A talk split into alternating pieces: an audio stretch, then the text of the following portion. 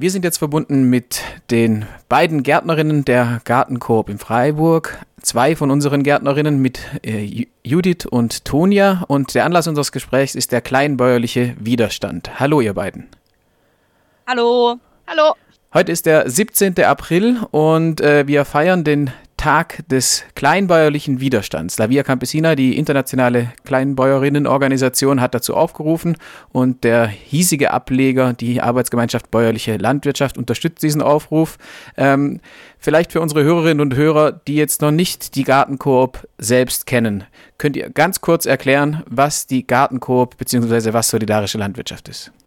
Also äh, die Gartenkorb ist eine von vielen solidarischen Landwirtschaften, ähm, in Deutschland und der ganzen Welt. Und ähm, solidarische Landwirtschaft funktioniert im Grundprinzip so, dass sich eine Gemeinschaft zusammentut von äh, Produzentinnen und Prosumentinnen und diese dann für ein Jahr äh, sich die Ernte teilen. Es ist eine feste Gemeinschaft, äh, die solidarisch, also je nach eigenen Möglichkeiten eben einen Beitrag einmal im Jahr ähm, leistet oder einbezahlt und dann äh, wöchentlich dafür Gemüse bekommt.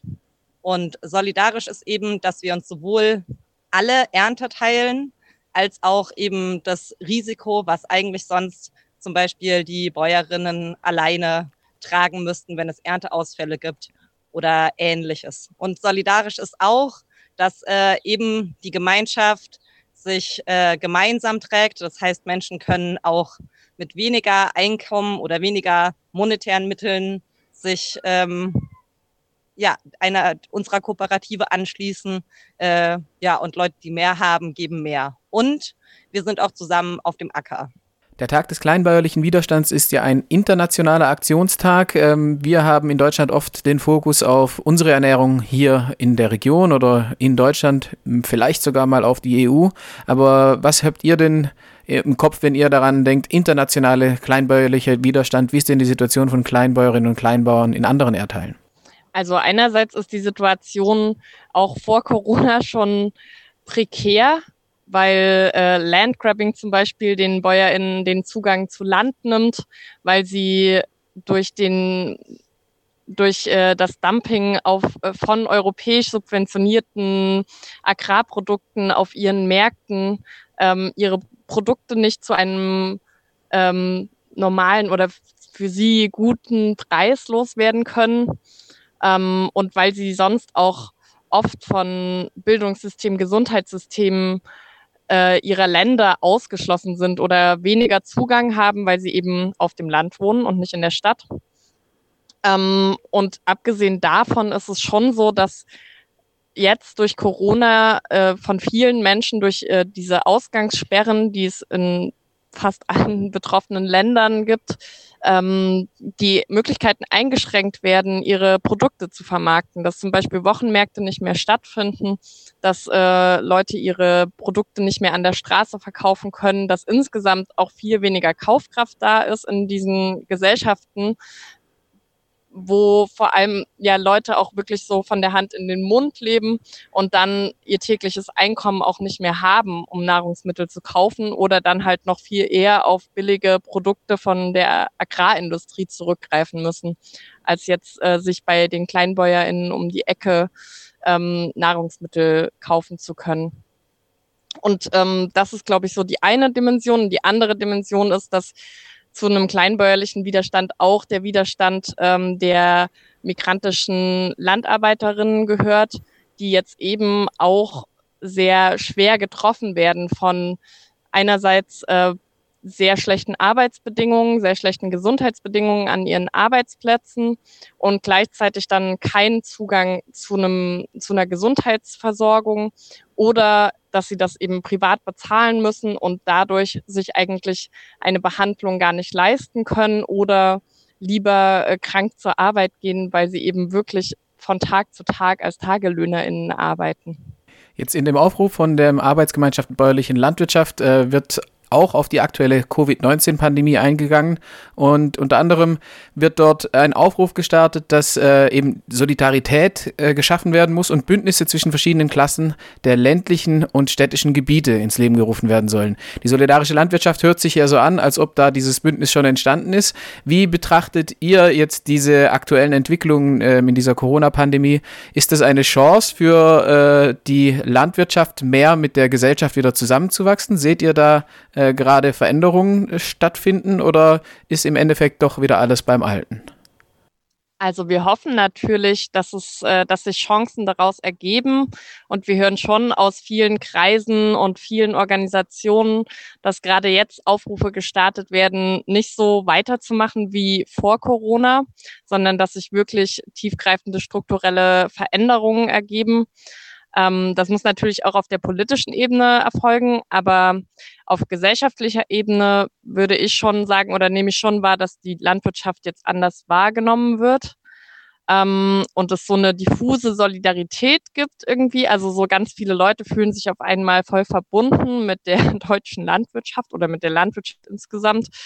Und ich glaube, das muss man halt gut verwandeln in die richtige Richtung, dass es nicht so eine Solidarität ist mit den großindustriellen BäuerInnen, die beim Bauernverband organisiert sind und die eben jetzt zum Beispiel nicht genügend SaisonarbeiterInnen haben, sondern dass es eher darum geht, kleinbäuerliche Landwirtschaft zu stärken und ähm, tatsächlich dann so eine Nachfrage zu schaffen, dass auch immer mehr kleinbäuerliche Betriebe entstehen können oder dass eben Betriebe umstellen auf eine Direktvermarktung und eben auf ähm, eine resilientere, solidarischere Form von äh, Landwirtschaft und Vermarktung die große Mehrheit der landwirtschaftlichen Produktion läuft ja doch noch anders. Und äh, in der ABL äh, Veröffentlichung steht eben auch drin, das tödliche Virus offenbart die Verwundbarkeit des derzeitigen globalen Ernährungssystems. Worin seht ihr da die Hauptverwundbarkeit äh, in diesem äh, Ernährungssystem, in dem aktuellen?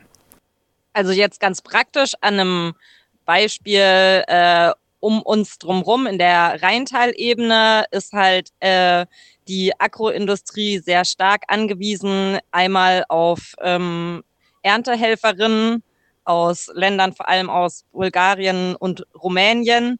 Und äh, ja, mit so einem Virus und der Abschottung von Deutschland ist da auf jeden Fall zum Beispiel einfach die Ernte stark gefährdet. Das wäre zum Beispiel ein soziales großes Risiko, was so eine Agroindustrie halt mit sich bringt. Außerdem ähm, macht uns die Agroindustrie einfach verwundbar, weil viele ähm, Viren auch zum Beispiel aus der Massentierhaltung kommen und dann sich auch äh, auf den Menschen übertragen.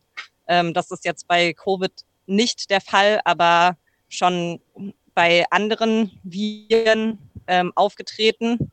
Ähm, zudem ist äh, die Verwundbarkeit auf jeden Fall auch äh, bei der Erde und dem Land zu sehen. Durch große Monokulturen rocken wir einfach unseren Erdball runter und zerstören damit Land auch einfach für immer. Und dadurch ist einfach eine langfristige Ernährung gar nicht mehr möglich, geschweige denn, dass viele Menschen eben von der Landwirtschaft leben können. Und das sind bis zu 60, 70 Prozent in einigen Ländern des Südens. Also Menschen, die noch in der äh, kleinbäuerlichen Landwirtschaft arbeiten. Und so wird die Erde und die Kleinbäuerinnen verwundet.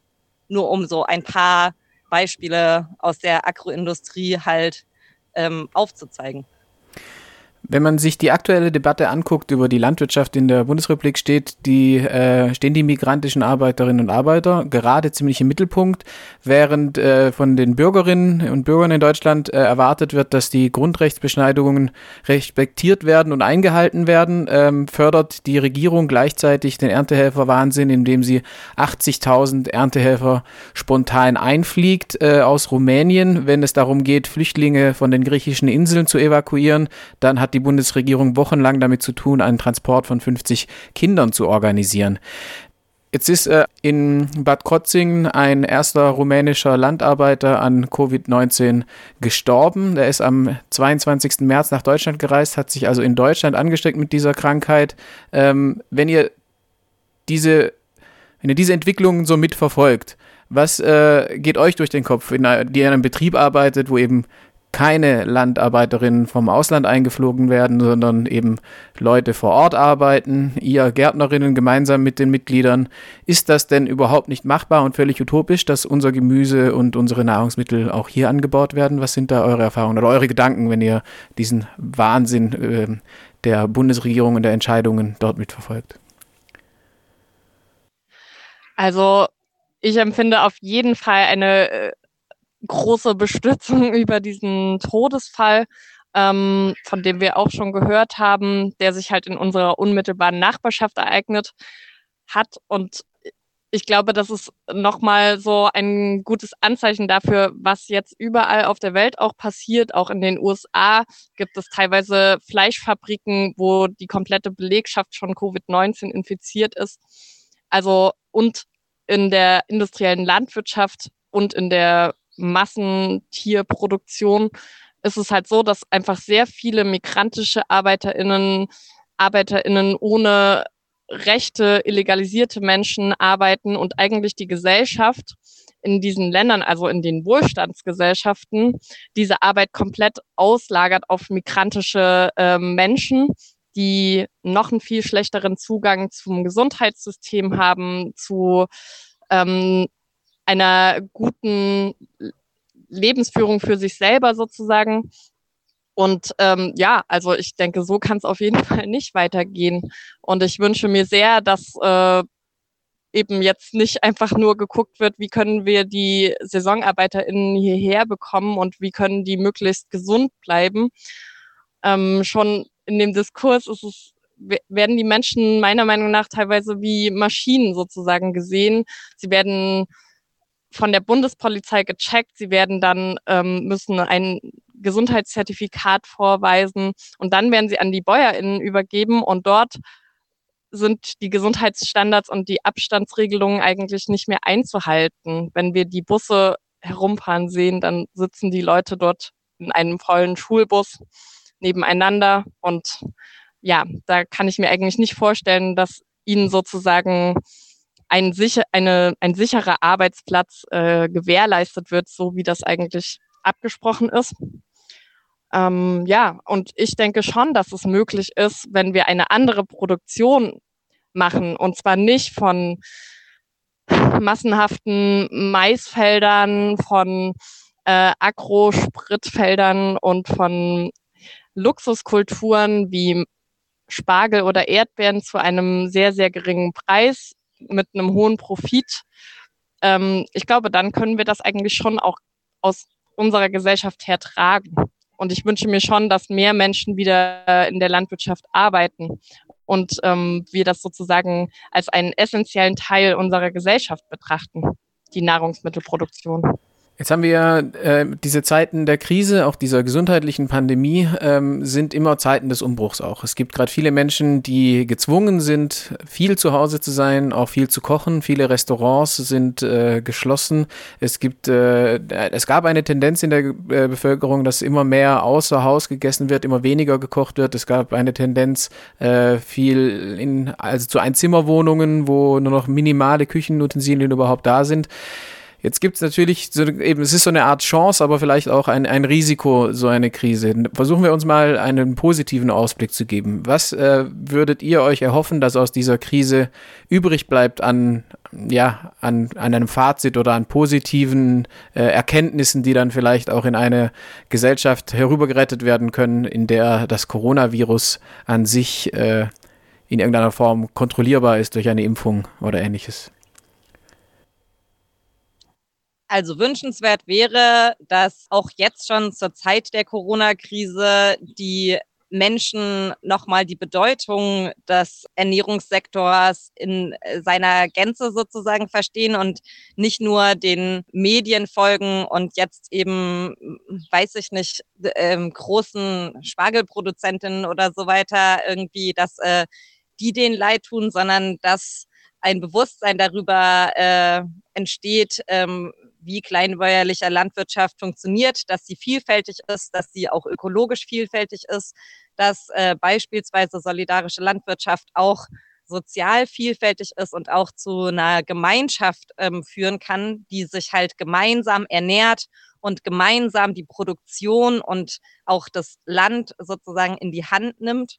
Und äh, daraus würde ich mir auf jeden Fall halt auch politische Schritte in diese Richtung wünschen, dass beispielsweise bei den EU-Subventionen äh, die Politik umlenkt. Äh, zurzeit werden vor allem eben auch wieder Großindustrielle ähm, gefördert mit der Flächenprämie. Da fließt das meiste Geld rein und nur ein ganz, äh, also ein geringer Be äh, Geldbetrag geht sozusagen an ökologische Maßnahmen. Und da bräuchte es eben sowohl von der Bevölkerung sozusagen äh, ja mehr Einblicke in diesen komplexen Beruf der Produktion, aber auch des gesamten Ernährungssektors, äh, als auch halt von der Politik.